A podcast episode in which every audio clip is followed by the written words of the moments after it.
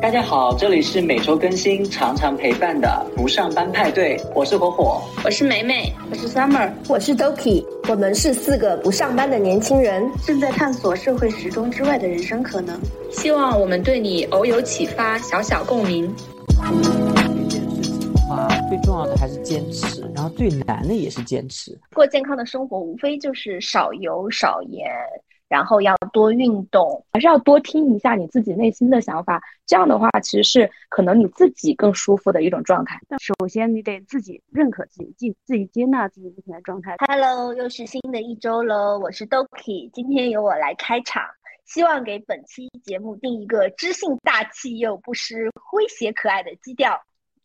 首先进入我们的固定环节，本周新鲜事，大家这周有没有什么？印象深刻或者有趣好玩的事情，你可以拿出来讲一讲。我要先吐槽一下，你这个开场特别像那个男生女生向前冲的主持人。对啊，今天确实是我在主持，可能做作了一些，大家多多包涵。那你就讲吧。下次安徽卫视的男生女生向前冲，我推荐你去，好吧？好的，我就不知道年纪会不会把我拦住。不会的，主持人不限年纪。我觉得如果你会说话的话，你应该说不会的。你看着很年轻，或者看着像那个 男生女生会参加男生女生的年纪。已经开始掐起来了是吗？今天可能会有很多掐的地方，是不是？好，呃，我上周呢是周六去参加一个活动，我觉得那个。活动还蛮好玩的，好像是一个运动公园的类型。那边刚好有一个商场要开业，所以办的一个开业活动。然后它是从下午一直到晚上。下午呢，它每一个小时都有不同的运动，有躲避球啊啊，然后还有就是别的腰旗橄榄球啊，就是你可以整个下午一直在那边玩。就每一个老师都会教，还挺有意思的，就是运动量特别爆棚。那边也有一些固定的设施，像有一些沙发呀、草地沙发，你可以在那边躺着。然后还有一些什么，就是掰手腕啊，还有什么沙包啊，还有水上冲浪啊。所以它其实是有那种固定的设施跟那种活动会在一起玩。然后晚上的时候还会有草地的音乐会，然后以及有就是还有摇摆舞，就是感觉整体下来就氛围很好，就让我意识到其实。原来上海最好的是人，因为我之前在上海，我习惯我觉得哪个地方比较好，然后我就这里就是我的目的地，我就去参观某一个景点、一个地方或者什么体验一下。但我后面发现，原来跟人玩这么好玩，原来就是这边最更有意思的事情是，它是有很多喜爱好很多样的一些人，然后他们在一起玩的话会更开心。所以我觉得我后面的话，可能每周都会给自己排一个什么活动出去玩这样的。嗯，哎，我觉得这样还蛮好的。嗯，对。那你为什么？我以为你要重点讲一讲，就是，嗯，你穿着防晒衣是怎么跟那些那些只穿 Lululemon 运动内衣的人就是在一起的这种心境的？哦，那个心境挺挺挺尬的。就作为一个刚从大理的农村来到城市的人，到了之后觉得我是不是不属于这里？我是不是不该来？我是不是该找个地方躲起来？直到来了一些。也是在大理家认识的朋友，他就啊，也不是我一个人这么的不时尚。就是一天下来，我逐渐接受了这件事情。哦，我要说更好笑的，就是那边有水上冲浪的活动，那你其实穿短裤什么比较好嘛？Harry 特别喜欢玩水上冲浪，他穿着长裤，然后他的裤子玩一回，然后就出去让。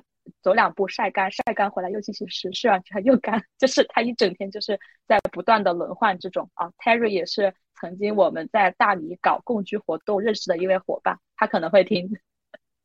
以我对 Terry 的了解，我以为他会把裤子直接脱了。毕竟是这毕竟是上海，不是法外之地。可能在大理可能会，在大理我就是嗯，你也活得比较自然。没有没有，我就活得比较自然。你看我就是，呃，上周印象比较深刻的就是昨天去跟一群大汉们打篮球，然后打到了我的下巴，然后把嘴唇给咬了，咬伤了。昨天还肿了一下，今天今天算是消肿。哎，我才意识到原来打篮球还真是是真的是危险的。打篮球就很容易，我以前就是小的时候练练那个。投篮，我们中考要考投篮嘛，那个很容易，那个就是打到手指手指头，就是撞到那个篮球的话，就会很疼，而且要连疼好多天。所以我一直都觉得篮球是一个很危险的运动，而且被篮球砸什么的，就真的很疼。我自己打的话，我不会受什么伤，主要是被别人打到了，知道吧？很容易被别人打的。对呀。哎，果然哎，我觉得很多运动都是这样，就自己玩就还好，但是跟别人一起玩，你的风险指数就蹭蹭蹭的往上涨。我滑雪的时候最害怕的不是我摔，是我怕别人就是打到我，那就会很痛。那就是我见的进那种脑震荡啊，然后直接送医院的都不少。对，那我我跟上周会有点不一样，这周就是比较忙起来了，然后就做了特别多的一些。呃，文案的工作呀，然后做一些拍摄。整体我最大的开心的地方是小红书的官方直播找到我了。然后呢，因为哇，我觉得我们火火忙的感觉声音都哑了，你们有觉得吗？啊，我不得不说，火火，你真的是三十多岁的人，你现在还蛮事业型的，就是这个长相，怪不得就是小红书的官方会找你，真的，他也看中了你稳重的形象。就火火，你知道吗？他们两个就是那种像青春少女一样的，在聊什么，就户外运动啊，还有打篮球杯，对吧？这多多青春，当你突然开始聊事业，我们我就听到你们的这些新鲜的事情，我就很开心，就觉得我仿佛也需要这样子的一个活动。但事实上，我上周可能出门了两次吧，一次是去医院拿那个眼药水。第二次是去朋友家吃饭，一共出去了两次，其他时间都在家里面学习、学习、拍摄、拍摄。终于每天就是早起直播，然后晚上做饭直播，这个节奏就拉得很满。所以呢，可能官方也看到了我这么不辞辛苦，然后今天有给我发信息说要建联，怎么怎么样的。你 真的很像小红书的秀才。好了，我就这周就是一个字总结，就是比较累。呃，那我讲一下我上周吧。我上周嗯想分享的个事情是，先是我们大家私下聊天的时候，然后我展示了一下我我我我家里的那个我的厨房，然后呢就被火火喷了一顿，是不是？算不算喷我？他就说我的厨房非常的乱，还让我出机票把它运过来给我打扫卫生加收纳。当然我们很感谢他，但是我出不起这个机票啊。那我就开始痛定思痛，想要把家里收拾一下。在这个过程中呢，我就想到我之前，嗯，有收藏了一个韩剧，是一个一八年的韩剧，叫做《恩珠的房间》，它是个漫改剧。它讲的这个事情还跟我们就是现在当下很像，它就是讲一个女生在工作中被 PUA，然后有一天就爆发了，然后裸辞，裸辞了以后就在家里面天天躺着。就那种什么早上十一点钟起来，发现说啊，你十一点就醒了，那我一天睡眠就要不足了的那种那种生活，然后呢就开始通过打扫房间这件事情，打扫和收纳房间，一步一步的让自己的生活变好。这个过程中呢，还找到了一点人生方向，甚至还找到了对象，大概就是这么一个治愈型韩剧。然后看完以后呢，再加上火火的激励呢，就打算开始对家里大刀阔斧。我觉得是大刀阔斧的，让他进行收纳，然后整理啊什么的。但是我呢，可能就从小就是一个邋遢大王，我就真的很不会收纳，很不会整理。然后发现，突然就发现说家里真的超级乱，而且有超级多东西要扔。所以呢，我这周就主要在做这个事情，然后就也搞得很忙。给你鼓掌，鼓掌，真的很厉害。你可以让秀才做起来。你可以让秀才给你出一个。针对性的方案，就是针对你家的情况，就是定制的服务。没有，下次下一次我们直接连线在线的，我给你指导也也不是不可以，是不是？是吗？是要加入秀才直播间才可以，就是获得呃，就是这样的指导是吗？直接跟观众连线就可以了。那我本来其实想。搞一个转场，但我实在是 不知道从现在怎么转到我们今天想要聊的那个话题。但是我们确实要进入我们的第二部分了，聊一下我们今这周想要聊的一个非常严肃认真，而且就是发人深省，然后值得一生去探索的一个大话题，那就是减肥。因为之前就是我们三个我们四个人聊天的时候，发现说大家都有各自程度的 减过肥，而且每个人呢，或者说中间有若干人呢，又似乎在减肥这个事情上还有一些自己的小骄傲，所以今天刚刚我们也说过，今天可能会撕的部分会比较多一点。先聊这个吧，先聊大家最胖最瘦的时候分别是什么时候吧。这里我想要引用一个这个股票里面的概念，叫最大回撤，就是说你这个最高点和最低点的这个落差大概有多大？因为我想，比如火火可能不太想暴露自己的体重吧。没有啊，这个有应该有一个有个年龄段吧？那你说，比如说多少多少年，五年、十年这样子，会会？我觉得就是最胖最瘦，就是比如说你维持在现在这个一米八的身高的时候，大概。多胖多瘦吧？你是懂我的。我先来呗，我先报个数啊！大家都各自先报个数，然后我们看谁报的这个 PK 是吗？对，回 谁的最高？直播间的味道都出来了。而且你得说一下身高吧，不然的话不好对比啊，不好变化，对吧？非得要逼我这样逼我这个样子吗？身高不重要啊，我自己的话。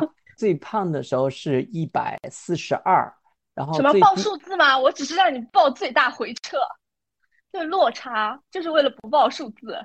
哦哦哦，你们还是不敢报数字是吗？那就是二十左右，二十吧。我大概也是二十斤哦，不是公斤啊，二十斤。当然，当然了，我应该是三十六。应该你看，你看，你看，应该就也就十五吧。那你没胖过呀？嗨，没有特别胖过，但是也没有特别瘦过。这大家听完这四组数字，就是我和火火是二十，然后 Summer 是十五，然后美美是三十六。要不我们让那个我们从最最小的开始讲吧，先 Summer 开始说说说看吧。毕竟十五斤在这里真的还蛮少的，是吧？就不好意思说出来的都，对，我们就从那个最小的开始开开胃。可以可以，我就是健身高，大概是一米五八的样子，然后身高。你才一米五八吗？你看着很高哎，看着不脸就是那种长得比较高的人的脸。对对对对对，你长了一张高妹脸，知道吧？好，我我是最胖的时候，估计也也就是一百一十五斤左右，然后最瘦的时候。估计也就是一百零一左右吧，反正大概就是这个数，估计就是最大回撤十五不到的样子。嗯，就从最胖的时候应该是高三的时候，高三，是压力大嘛，反正就吃的比较多，呃，脑力用的也比较多，所以就呃也没管什么体重之类的，所以就比较胖。后面高考完之后，一个暑假之后。我估计就瘦了挺多了，大概也也也有差不多十斤的样子。其实开学的时候，嗯，开学的时候就是算是比较轻的时候，也就是一百零多一点点，大概。嗯，现在呢，现在现在比比那个时候还要胖了一点，但是最近也在减，就是你说比你高中还要再胖一点吧？没有没有，比我。大学刚入学的时候稍微胖一点点，但其实，嗯，从身形上来看，我没有那个时候看着胖，就这样。你的肉开始会长了，因为我锻炼的比较多了，以前从来不锻炼的。然后我从大学开始，嗯，我大学的时候跑步很多的，最近也是在锻炼加饮食的减肥，虽然还在卡在平台期。之前不是说了吗？就是一斤肥肉和一斤肌肉，它的形状啊，或者看上去是差蛮多的，大概是这个原因吧。那就那我来讲一讲吧。我觉得可能年龄段不一样。我从小就是一个很瘦的人，一个瘦家里面基因很瘦的人。然后我呢，在二十五岁以前，确实可能也不太吃的胖，就我一直还吃的挺多的。有段时间我都觉得自己有暴食症。我同我就是比我同样的。就我同学啊、朋友什么的都要吃的多得多，但是呢，就是嗯，岁月不饶人，就是过了二十五岁以后，我们就突然发现说，哎，那套就是吃不胖的机制在你身上不行了，它逐渐的就开始找腿粗、腰粗、屁股大，就是开始这样往上涨了。然后呢，就是在长胖以后呢，我讲，然后我当时就是经历过好几个心境。我第一个心境叫做说，嗯，人胖一点也挺好的。然后呢，我就开始麻痹自己。有一段时间呢，我就不称体重，大概六个月，然后就胖上去二十斤呵呵，大概是这样子。哦，我先讲一下我身，我好像忘了说我身高了，我我是一米七，所以呢，我长期的体重都，但是我因为自己骨架子比较小。所以说，其实我并不能太重。我我补充这个是因为我说出我的体重的时候，就显得我这个人有点有点有点夸张。就我胖上去二十斤，就是我最胖最胖的体重是一百二十三斤。就听上去可能还好，但是我一百二十三斤，我真的就是胖的不成人形。就当时就是新认识我的朋友，因为我不是长得高吗？然后我就一百二十几斤，然后大家都会觉得我很壮，你知道吗？就觉得我这个人。粗粗壮壮的，就这个事情，其实我还挺不能接受的。然后后来我就开始减肥，因为瘦子体质嘛，所以我减肥有一个特质，我只要少吃，我就瘦的很快。然后大概也就是可能两三个月就能瘦下来的那种人，就是又在两三个月内又瘦瘦下去十几十几斤的那种。这是我的第一轮，就是二十五岁以后第一轮。然后过了三十岁以后呢，又来了第二轮。过三十一岁以后呢，就是那时候工作特别忙。当时我有个同事，他特别爱喝奶茶，他每天都要喝奶茶哦。然后我就跟着他每天一杯奶茶，有的时候甚至两杯。然后就喝奶茶，就喝着喝着喝着喝着，大概也就喝了两三个月，就又胖上去二十几斤，然后又到了一百二左右的体重。然后呢，后面呢我就又减肥，然后又把这二十斤瘦了下来。所以大概我人生呢就有这个两轮的这个体重。但是我最近其实胖了一些。就我觉得我的理想体重大概就是在一百到一百零五中间，那如果超过这个体重的话呢，我这个人就会显开始变壮，就会逐渐显得粗壮，所以就我就想稍微再瘦下来一点，我不希望说再嗯很辛苦的去去减肥。听起来你瘦的很容易，对我是易瘦体质，我还挺容易瘦的，就是因为我平时其实。吃的比较多，我爱吃世界上所有高热量的东西，就是甜的、油的、炸的，我都爱吃。我不想说，你还不长痘，是不是在正常区间？对我，我 BMI 偏瘦吧？就对，是偏瘦的。但是就是你们看我也不会觉得我很很瘦，我就是正常区间，你知道吧？你还你还跟我差不多重，你还比我高那么多。对我就是跟很多人聊天都会遇到这个情况，但是。我一百二十几斤的时候真的非常难看，期待一下你一百二十几斤的照片。你看我都没敢发过，美美就是非常期待的看着我。对，我自己可能说出来你们也许都不会信。从我开始真正工作的时候，我就特别在意体重这件事情。呃，大约是我信啊。我信，我看得出来，秀才大约是在十年前，我开始去工作实习工作的时候呢，我就特别的在意自己的这个体型啊、外貌啊各方面东西都特别的在意。然后我印象最深的是，我当时工作后的第三年吧，有一年冬天，呃，我穿穿的衣服去称重，就有一百五左右。当时我惊呆了，然后立马把自己衣服全部给脱完了，然后再上身去称一下，大概那个时候就是一百四十二，那个就是我极限了。当时我感觉天都要塌下来了，怎么这个体重怎么可能在我这个身高上？因为我真的不高嘛，所以呢，一米八哪里不高了？你继续说。痛定思痛，就绝对不可能再出现这样子的一个数字了。那个是我的最高点，从此以后我基本上应该是在，诶，就是包括到现在啊，可能在一百三十五以下，但是我是一九年的时候，那个时候维持在一百一十五的样子，大概是那样一个状态。一百一十五还蛮瘦的，跟 Summer 一样重。是呀，那个时候真的就就人就的时候一样重。人就很轻飘飘，人就很薄，不是说那个什么背薄一寸怎么怎么样嘛？我就我就那个时候真的就很薄，整个人人看着很薄，然后所有的衣服都是 S 码的，然后那个裤子也是 S 码的，最小码的。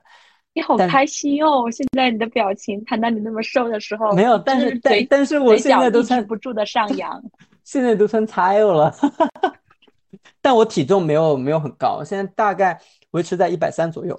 那你这样子说，你最大回撤其实也有三十斤哎，一百一十五到一百四十二对吧？差不多。那你刚刚的二十斤是怎么来的？哪有三十？就是二十八因为一百一接近三十。对，一百四十二这个数字只出现过一次，仅此一次，就这个，所以我就忽略它了。一般情况下，我在一百三十多这样子。嗯，好吧。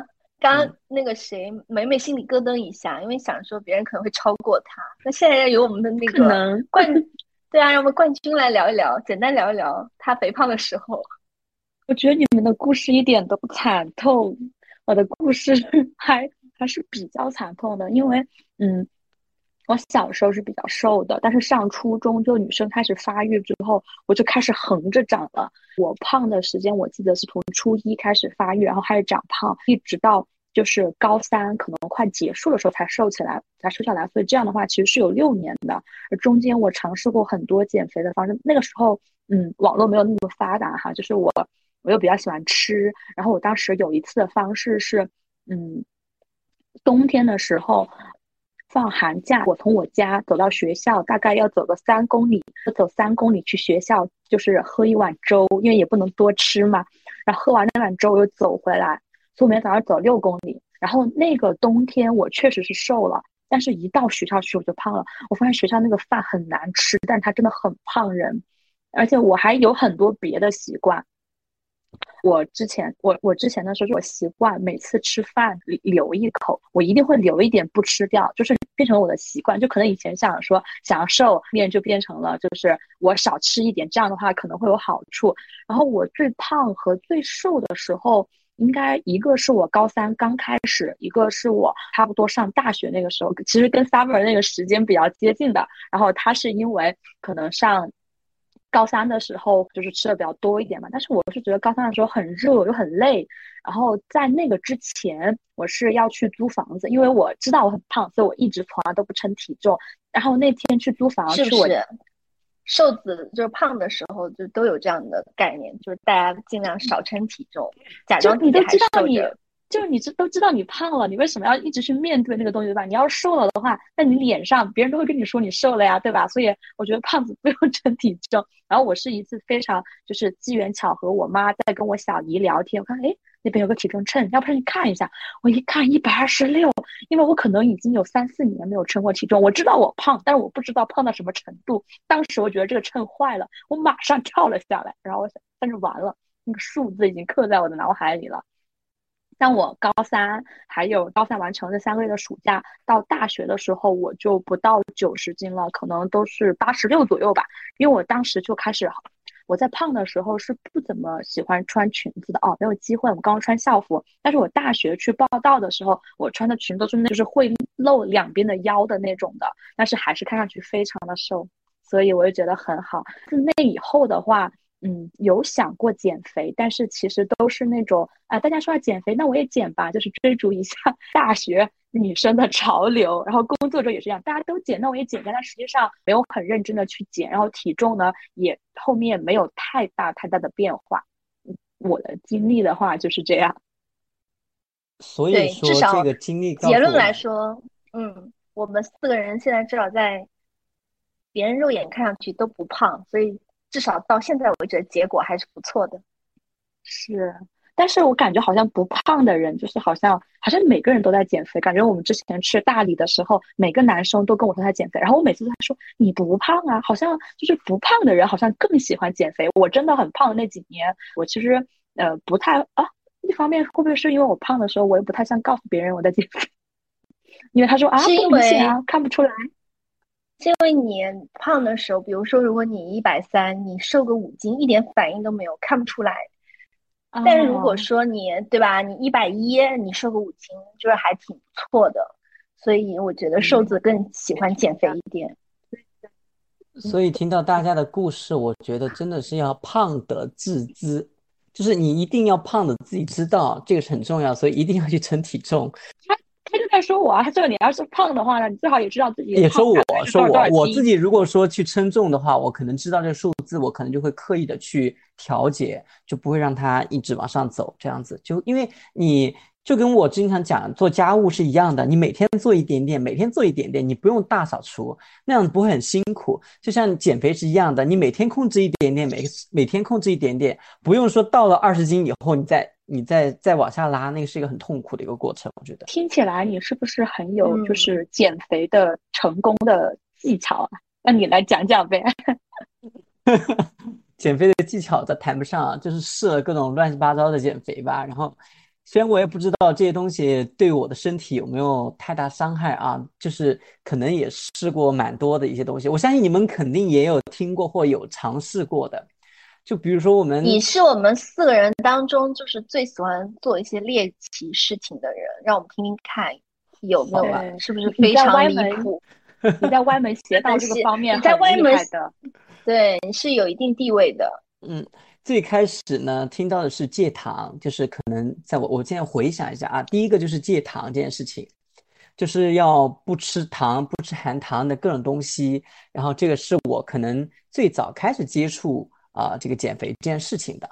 第二个呢叫轻断食，那个时候还买了一本书，然后就开始去轻断食，开始去尝试着做一些轻断食。再接着呢，我又开始去。网上找到一些教程，叫碳循环，就是做不同的中高低碳的这个循环。中高低碳。对，再配合着这个运动来来来维持这个体重，然后再然后过了碳循环，我看还有一个叫生酮，生酮也是。生酮你有试过吗？我没有试过，但是呢，我是就是有一段时间特别的去迷，但是我又不知道算不算。我觉得很多。这个事情是跟他有一些联系的，不不是说百分百的完全投入到那件事情里面去，但是我觉得我在做一些事情跟他是有一些关联的，所以我就也讲到了。然后再接着，我不是从大理回来以后，我就开始去了解到了刘亦菲的什么五天瘦十三斤的那个方案，刘亦菲的方案。再接着就是土豆减肥法，这个就是我现在也正在尝试的，就是土豆代替主食的减肥法。哪些比较有用啊？听上去土豆减肥法应该没什么用。呃，不不，但是对我来讲，最好坚持的是轻断食、戒糖，还有那个土豆减肥法，这几个是我最容易坚持的。因为相对来说，用看起来 其实还可以了。因为因为这几个方法的话，相对你戒糖，你就自己就有意的去控制。比如说我家里可能喝的一些饮料什么的，我会我会很刻意的注意这个糖分。然后轻断食呢，就是对我这种懒人来讲的话，我可能一两顿不吃饭，我觉得这个也是一个很好的坚，这也是一个很好能够坚持的一件事情。第三个呢，我现在在执行的就轻断食，我现在每天就很累，需要吃一些东西来补充能量。但是呢，土豆我真的很喜欢吃，但这种土豆做法的话，就是更倾向于水煮或蒸熟就好了，就是不用加任何的油来去烹饪它的那种状态。对，这就是我每天吃那个土豆，看上去像那个那个电影，就是那个叫火星什么火星救援里面哦啊，是的，是的，是的，嗯，就很像那个。我想问一下，被扔到火星上，碳水是糖吗？碳水碳啊，不是不是，就是比如说米饭，米饭米饭就是碳水。碳水和糖，但它也有麦芽糖。它米饭里面其实是含有糖分的，包括水果里面也有糖分。这种糖分是戒不掉的。但这种糖，听说因为我不专业啊，这个这个突然我在讲到这一段呢，我我我觉得应该邀请张子轩，就脑海里面突然蹦出来这个词，就是他会很专业的给你一堆解释什么的。我我都没有办法做一些最专业的解释，但作为普通人来讲，我觉得这几种。办法是，就这几种方法是我能够去坚持并且能够去用的。不知道有哪些跟你们是相似的，大家都可以分享一下。插播一下，张子轩是我们在大理家的朋友，如果他恰巧在听的话，可以给我们扣个一。我我觉得倒也不需要什么很专业，其实最后看说，因为专业的东西很多人都做过了，就是看说我们自己有用过哪些方法，然后是有效的，确实是对。但是有个点啊，我觉得这个这个事情跟每个人的体质特别有关系，就是有可能这个方法在我身上特别管用，在其他人的那个方法上就就可能就不太适用了啊。这个我们当然可以，大家可以参考。我们就主要是跟大家去聊聊天，聊聊这个话题。是的，本期节目只是聊天，然后不提供任何真正的减肥参考。就是具体的 话，怎么这么谨慎？我我们就是对我们谨慎，就纯主观，我们全主观主 观讨论。这不是视频平台，不要怕，推荐任何方法。是的，万一说什么吃土豆没有观众，有人放心，没有人听。我们是对观众负责任的。连吃一年土豆啊，头发都掉光了，然后一斤没瘦，回来投诉火火。但是我跟你讲哦，插播一个话题，就土豆的话，我都买那种很小的土豆，就是一锅可能煮个五六个，然后每次就吃个两三个这样子，一一次就煮一天的量，也很方便。就对我这种懒人来讲，这种方法我很喜欢。那你会不会觉得嘴里没有味道啊？就是吃这些东西会馋吗？但是我会蘸辣椒面，它是把活，蘸芥末代替哦米米饭而已。对，代替米饭，我会土豆拌着菜一起吃。哦，就是你也吃菜的，你不是？我以为就是你每天蒸几个小土豆，然后从早吃到晚。没有没有，那是人会缺营养的，人会缺营养的。我该有的蛋白质，该有的那个纤维，什么蔬菜什么的，我还是都会搭配在一起。只是我不吃米饭，就是把吃米饭的这个量用土豆来代替。哎，那你说到这个的话，我其实觉得就是我本来以为我在大理会胖，因为就是每天大家都一起吃饭嘛，然后搞个这样东西，回来发现我瘦了八斤，我就想说为什么会这样，然后就验证一下。当然，我虽然在大理瘦了八斤，我回来又又胖了三斤，我才回来几天啊，一个月都不到就胖了三斤。我发现这个可能最主要原因就是米饭，因为我在大理的时候，我们的共居实验的场地它是没有买米的。所以我们平常只能吃玉米，因为大理的玉米又便宜，两块钱一块钱一斤。每天主食的话，要么就吃玉米，要么就吃南瓜，就是没吃过什么正儿八经的米饭。但是到了上海之后呢，这边的米买的是那种珍珠米，就那种寿司的米，真的还挺不错的。中午吃，晚上吃，中午吃，晚上吃，不停的吃，果然就是这不到一个月马上胖了三斤。我确实觉得，如果米饭吃的多的话，应该对体重。确实是有影响，我我要考虑一下你的方法，就是换成土豆，因为我也蛮爱吃土豆的，土豆蘸辣椒面听起来还可以。对，有时候你蘸一下芥末也很好吃。但是我我也是在大理待这么久，也是没有主食的情况下，但是我就是我不太喜欢吃 玉米，因为我我经常吃面，所以我估计也是我没有瘦的原因之一。哦，是的，我觉得主食真的胖人。会的，对。我感觉菜什么的并不胖人。这里面有所谓的精面和粗粮的区别吗？玉米是属于粗粮，然后面啊、米饭啊可能是属于精面类的。然后精面类的它就是所谓的就是高 GI 的食物，升糖比较快嘛。哦，哎，我看说水果也是高 GI 的食物是吧？水果是有一些是分的。对。哦，对，是的，是的。嗯。哎，那那我来说一下。我是怎么瘦瘦瘦三十六斤的？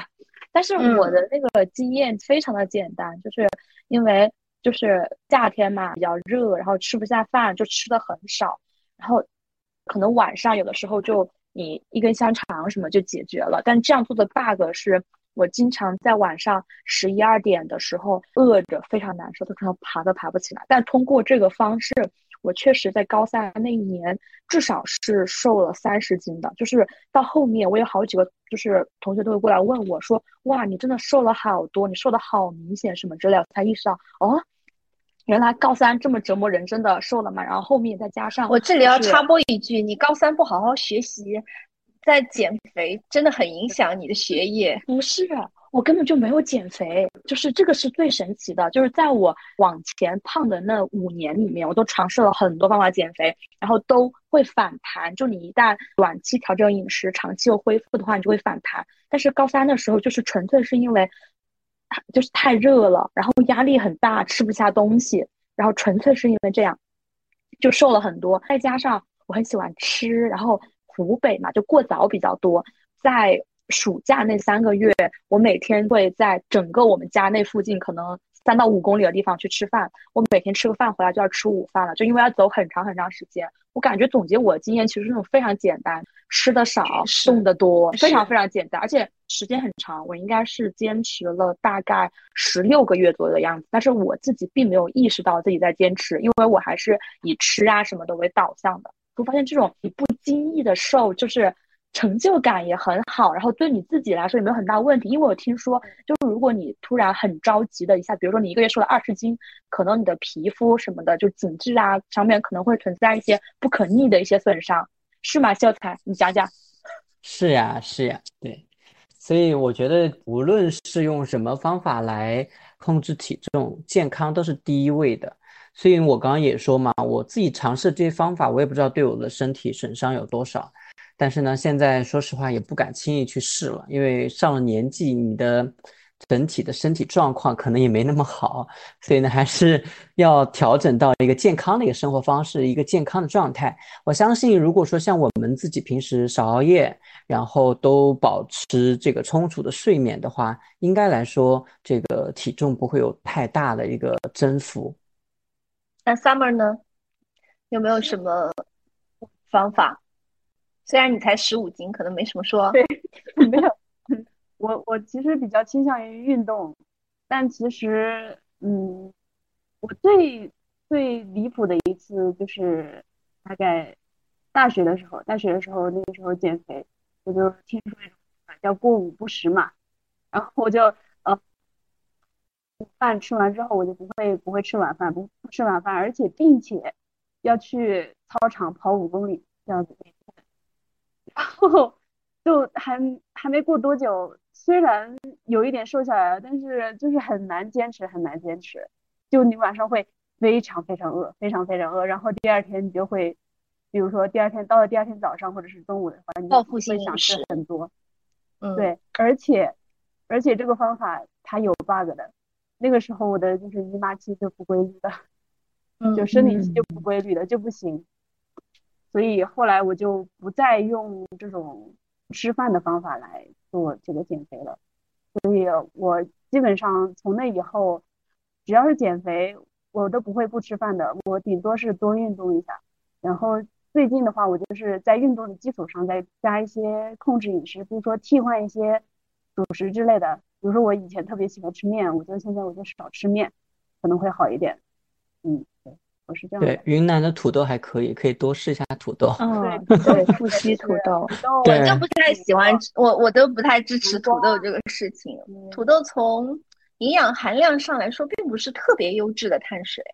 因为我之前也听说过土豆减肥法、红薯减肥法、玉米减肥法，就是让你只吃土豆、只吃红薯、只吃玉米这种的。我我在那个吃这些，我会觉得馋，你知道吗？我就是过一段时间，我就觉得一直吃这些就很难受。我想想吃其他的碳水，我想吃面。我在减肥上做过很多探索，一开始的时候我也想通过运动来减肥，后来发现这东西很难坚持，而且我不知道你们有没有这个感觉，就是运动减肥的一开始它其实会重的，然后连重了三天，我心态就崩了，就不愿意这么做了。然后我其实因为之前我的饮食是我喜欢吃甜的嘛，所以我没有办法。刚刚火火说的几种减肥方法，我没有办法戒糖，因为我喜欢吃甜的。如果不吃甜，我会不开心。嗯，所以我重点用的方法其实跟火火刚刚也提到的，其实我是做过一轮碳循环的，就是我是呃以三天为周期，有一天是不吃碳水的，然后有一天是吃，就是叫低碳日。不吃碳水，那其实叫无碳日。有一天叫中碳日，中碳日就是我的早上和中午会吃碳水，晚上不吃碳水。还有一天叫高碳日，中晚都吃碳水。然后三天这样子循环，一个星期不是七天吗？七天啊，就是三天三天，然后最后一天就会有一天叫放纵日，就是想吃啥吃啥。欺骗餐。对，欺骗餐是这样子，嗯，大概规律的这样吃了三个月。哦，对。除了这个所谓的这个碳水循环之外，我那三个月的肉基本上是吃鸡胸肉、水煮鱼和虾这种的，它不会吃到猪肉。然后另外我所有的菜都是水煮的，就是水就烫青菜、烫菠菜，至少对我自己是非常有效果的。就是三个月基本上我就可以把那二十斤瘦下来的这种这种状态。所以就是，嗯，我推荐，如果说，比如说有个大基数的想要减减看的话，可以试试我这个方法。但我觉得我这个方法对小基数没什么用，瘦个三五斤下去用这个方法的话，我就觉得就不太舒适，因为它它就是对我觉得对胖子会更有效果一些。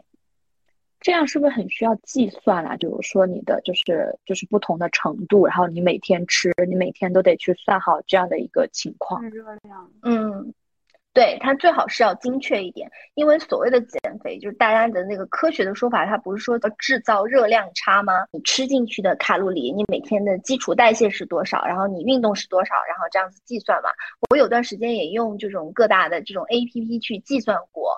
对，我也想说下载了好多 A P P，但是感觉 到后来都没有坚持下去。对对对，而且就是国内很多的这种吃的就中式饮食，感觉很多东西都很难计算计算这个热量。你就比如说这个辣椒炒肉，对吧？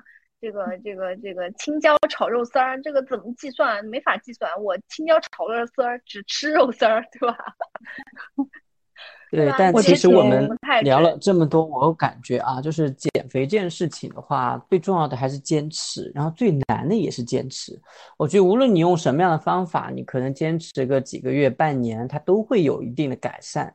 但是呢，我们才发现，在生活中，其实包括我之前在工作的那个状态，像我自己的话，我就会经常会有什么，就是一些。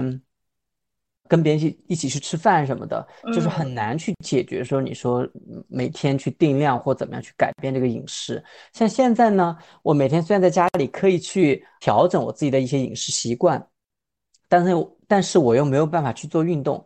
整体来说，就我需要去找到一个平衡，或者说我要找到一个我能坚持的一个方法。所以我觉得，无论大家用什么样的减肥方法都好，你就是要找到一个自己能够去坚持，并且愿意去长时间去操作的一个可能性的一件事情。我觉得这样的一个方法才是有效的。是的，我觉得，而且我觉得找到坚持的方法很关键的点呢，就是说你先找到什么样的事情是你绝对不喜欢做的，就比如说。就像 Doki 说的，我不能不吃甜食，我觉得这个不行。如果我不吃的话，我可能会很不开心。对于我来说，可能就是我没有办法去计算卡路里。我觉得连吃顿饭都要算东西，这个对我来说什么鬼？绝对不行。但是别的有，就比如说你说让我少吃一点，或者让我吃水煮菜，水煮菜然后蘸一些酱啊什么的，我觉得嗯，这个可以接受，可以试一下。所有的方法，我觉得可。那些很火的应该都能瘦，不然的话怎么火得起来呢？那肯定是很多人对通过这个方法瘦下来了，他才能行。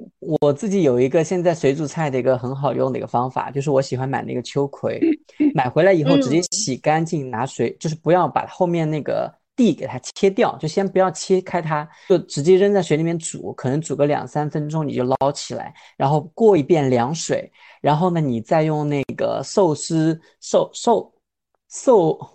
寿司的，我替你讲，寿司寿司醋吗？你想说啊？做呃做那个轻薄就是轻盐的酱油，再加一点点的那个芥末，调上去真的非常好吃，跟你吃那个料理是一样的感觉，而且口感也特别好，回去可以试一下。嗯，好啊。这样听起来，我们四个人其实也都没有过一些这种极端的减肥方法。因为我是感觉，我当时我我之前认识的一些朋友，他们有会买一些减肥药啊，或者说我也听说过有人去催吐啊，对吧？然后现在不是也流行一个那个就是戒糖的那个药嘛，叫二什么来着？二甲双胍。二甲双胍，对，就是二甲双胍，然后。嗯，一些这种极端的方式，那大家比如说，如果说你们听说这种方式的时候，你你你，比如说特别胖，假设你现在已经胖到一百三，我们女孩都胖到一百三，或我胖到一百六吧，嗯，就是你们会去采取这种极端的方法吗？嗯，不会，不会。我觉得曾经的，就是如果一百三的话，我可能会。我现在觉得，我之所以没有尝试一些极端的方式，仅仅是因为在我想要减肥那个时候，信息并不发达。我并不知道，就是还有很多减肥药，什么各种各样之类的东西。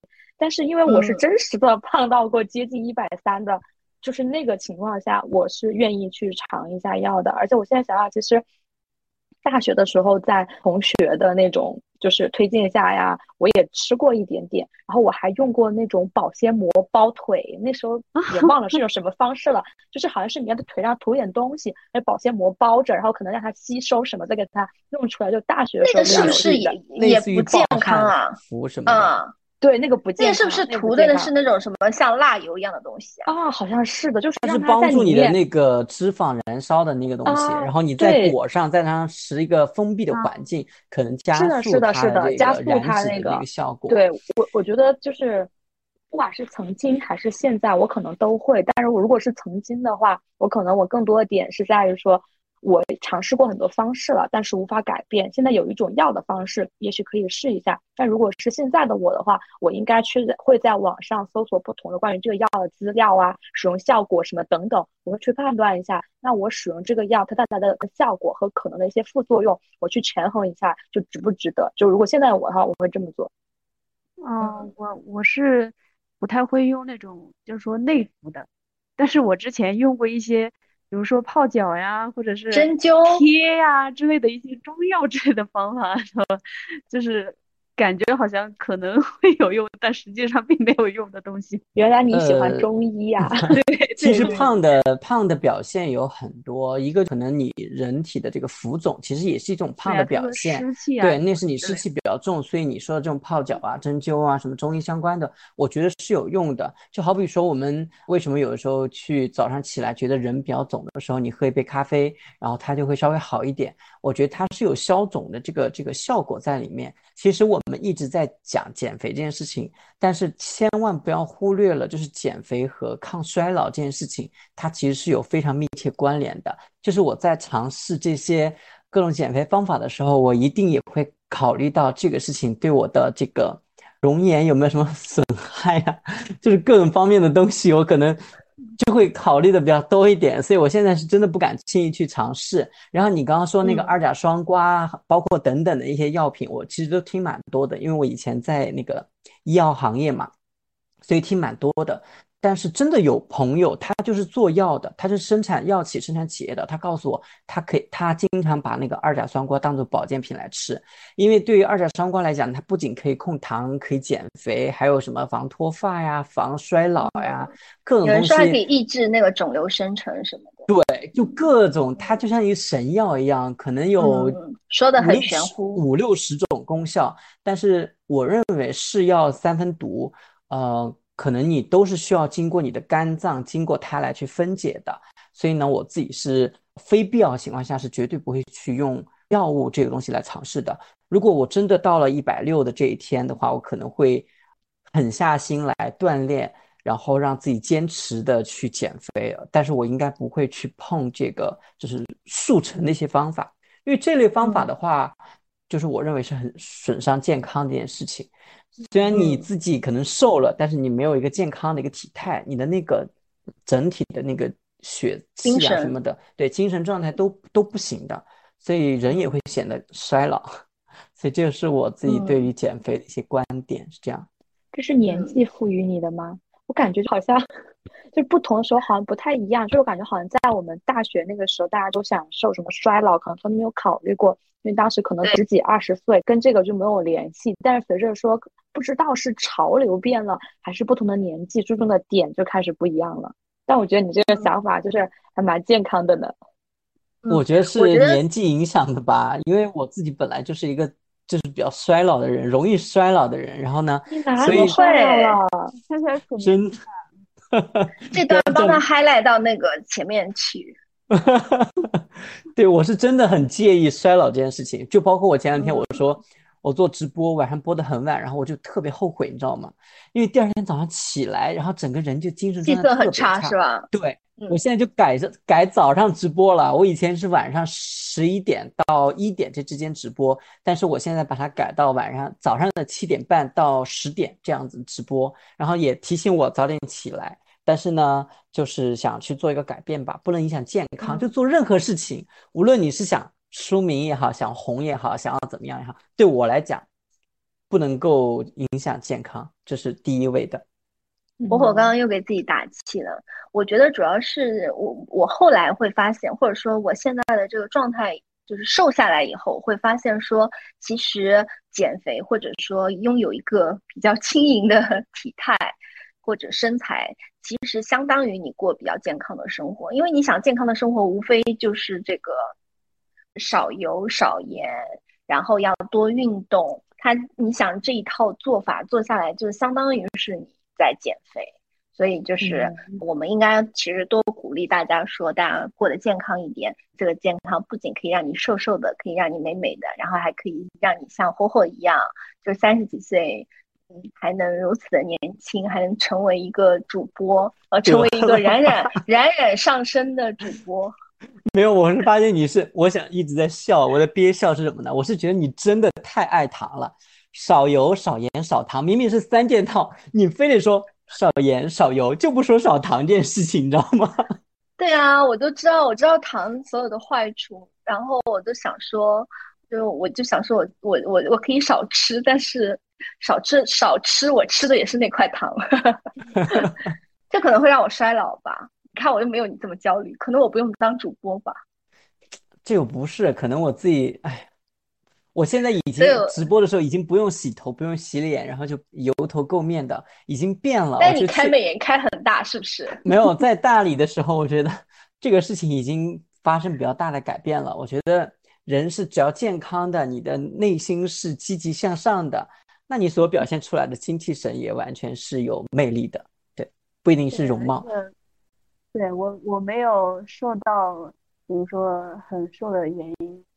之一也是我认为，因为我目前的身高体重，它也一直是处在一个正常的 BMI 区间内，所以我不会说对它有过，也对对身体健康方面有过太太那个太焦虑的事情吧，所以我就所以也一直没有成功的减下去，我觉得这也是原因之一。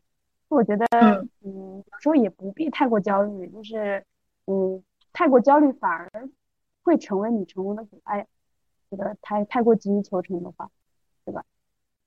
所以你们觉得减肥是一种容貌焦虑吗？因为就这两年大家很流行说，比如说身材自由，对吧？然后拒绝这种白幼瘦的审美。那这个时候大家再去谈减肥的话，很多人就会说，现在不是很多也流行搞大码女装啊。或者说是什么，就是就是大方晒出小肚腩啊这种活动，那你们觉得这个时候我们再去谈减肥，是不是在贩卖焦虑，或者说它代表了，是不是代表一种一种顽固的固定的一种审美呢？嗯，对于我来讲，我可能会有容貌焦虑吧，但是我觉得这种容貌焦虑我不跟风，然后也不会去做一些危险的测试。对我来讲，我觉得。容貌焦虑或者说减肥这件事情，我自己是一个自律的一个状态，我能够让自己去碰那些我喜，就是不吃我那些喜欢的东西，或者说能够去掌控我自己，这个对我来说是更重要的。虽然说有很多什么大码女装呀，让你的身材自由啊，让它怎么样呀，我也听到很多这样的一个言论，但是我的观点是，只要这件事情是你内心想要去做的。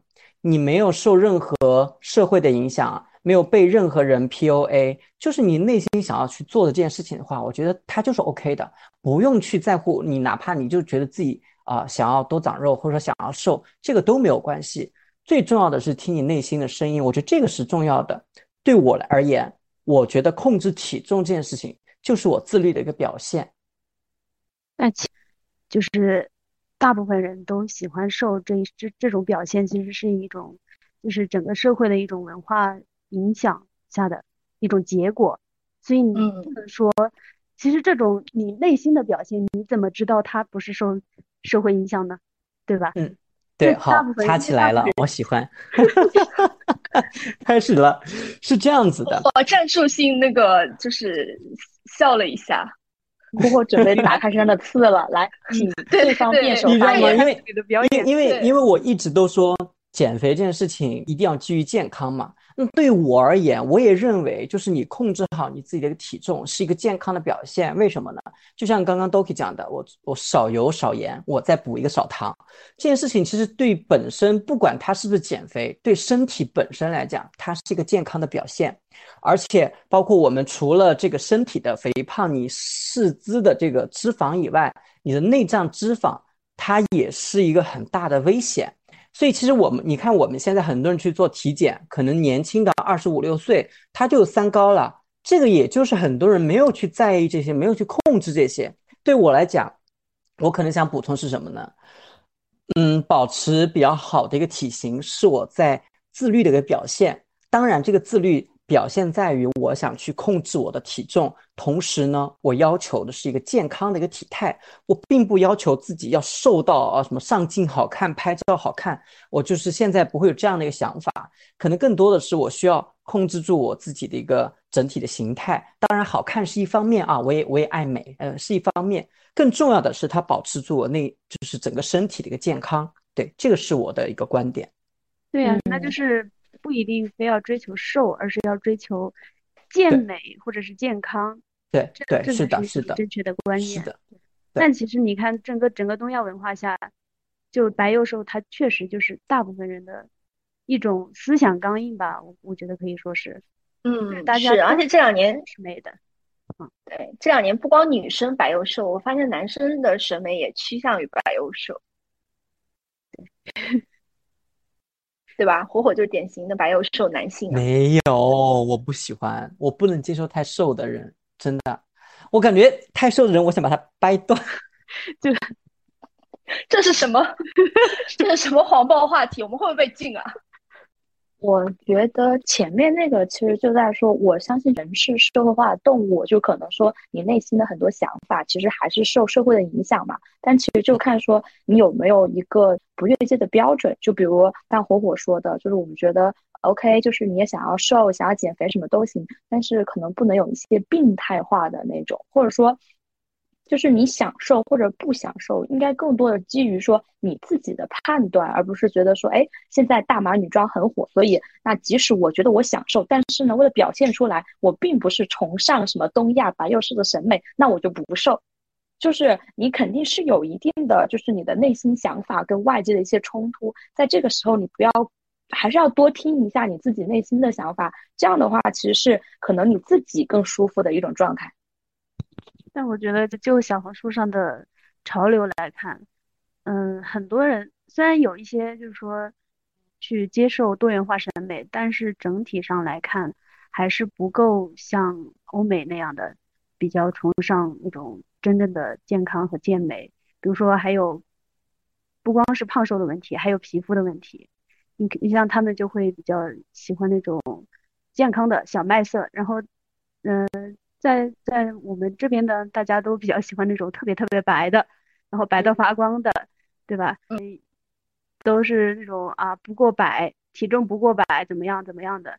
嗯，就但是我觉得欧美本身的它那种也只代表一种潮流而已，而且我确实会觉得，因为有很多好看的小姐姐，不管是明星呀，还是我们看到的博主，我自己也会觉得，我确实是比较喜欢可爱型的女生，就是。就白幼瘦这一款，我确实很吃。就是我并不清楚说这个审美是来自于说是社会的影响，还是我本身的想法。但是我就会发现，在美艳不同类型，就艳环肥瘦里面，我觉得，嗯，白幼瘦这款我确实很喜欢。虽然可能有些女生看起来很茶什么，但我觉得挺好看的呀。就是每个人代表每个人不同的想法就 OK，但肯定大部分人可能都是比较主流一点的。我觉得还是受自己的观念影响吧。像我，我就不太喜欢太瘦的，然后我比较喜欢就是真正的有有点肌肉的那种，所以我就比较崇尚运动那种。我不不太会去崇尚节食之类的，觉得这会嗯，就是太过瘦弱了，你你自己没有力量感和掌控感，这真的好吗？我就很怀疑的问，这真的好吗？嗯，我反正对，大概是这样。我觉得这好像就代表刚刚好，就是我们其实我们在这边聊的时候，我们每个人都是有自己不同的一些想法的。这些想法它并不是更多来源于说外界怎么样，是说我们自己的一些就是差异。这个其实更代表说我们在追寻我们自己内心的一个想法。是的，但是现现在确确实实有很多人没有办法像这样子去听内心的声音，很可能是一些包括一些亲密关系啊。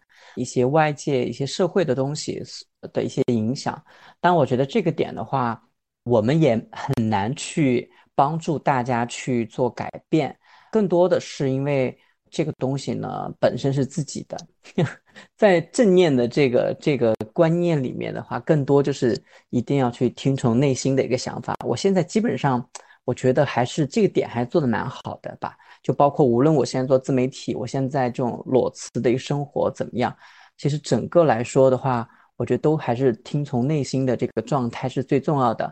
然后呢，我的观点也是永远就是健生命安全是我放在第一位的一件事情。还有比较重要一点，我觉得是大家不管在什么样的状态，都自我接纳，因为这一点非常重要。就是你不管我是一百一十斤还是九十斤还是怎么样，首先你得自己认可自己，自己接纳自己目前的状态。比如说啊，我现在觉得胖了，但是没有关系，我可以通过我自己的努力去达成我理想中的一种状态。但是你一定要先接受目前的这种状态。对，很好，要接纳自己。总的来说，就是我们要接纳自己，要接纳别人的声音，然后希望我们能够有一个更多元的社会，然后各种各样、形形色色的这个身材、骨骼都可以出现在这个世界和这个地球上。好了，我们今天的节目差不多就到这里吧。如果你对减肥或者身材这件事情有什么自己的见解和看法，欢迎在评论区给我们留言讨论。不上班派对现在已经在小宇宙、网易云、喜马拉雅等各大平台上线，欢迎大家收听订阅。如果喜欢我们的节目，更欢迎把我们推荐给你的亲朋好友。我们下周再见。OK 的小笔记做的不错。没有，还有一个就是也可以补充一句，下一期大家想听什么，也可以在评论区留言，我们可以抽取这个话题来跟大家去聊聊天。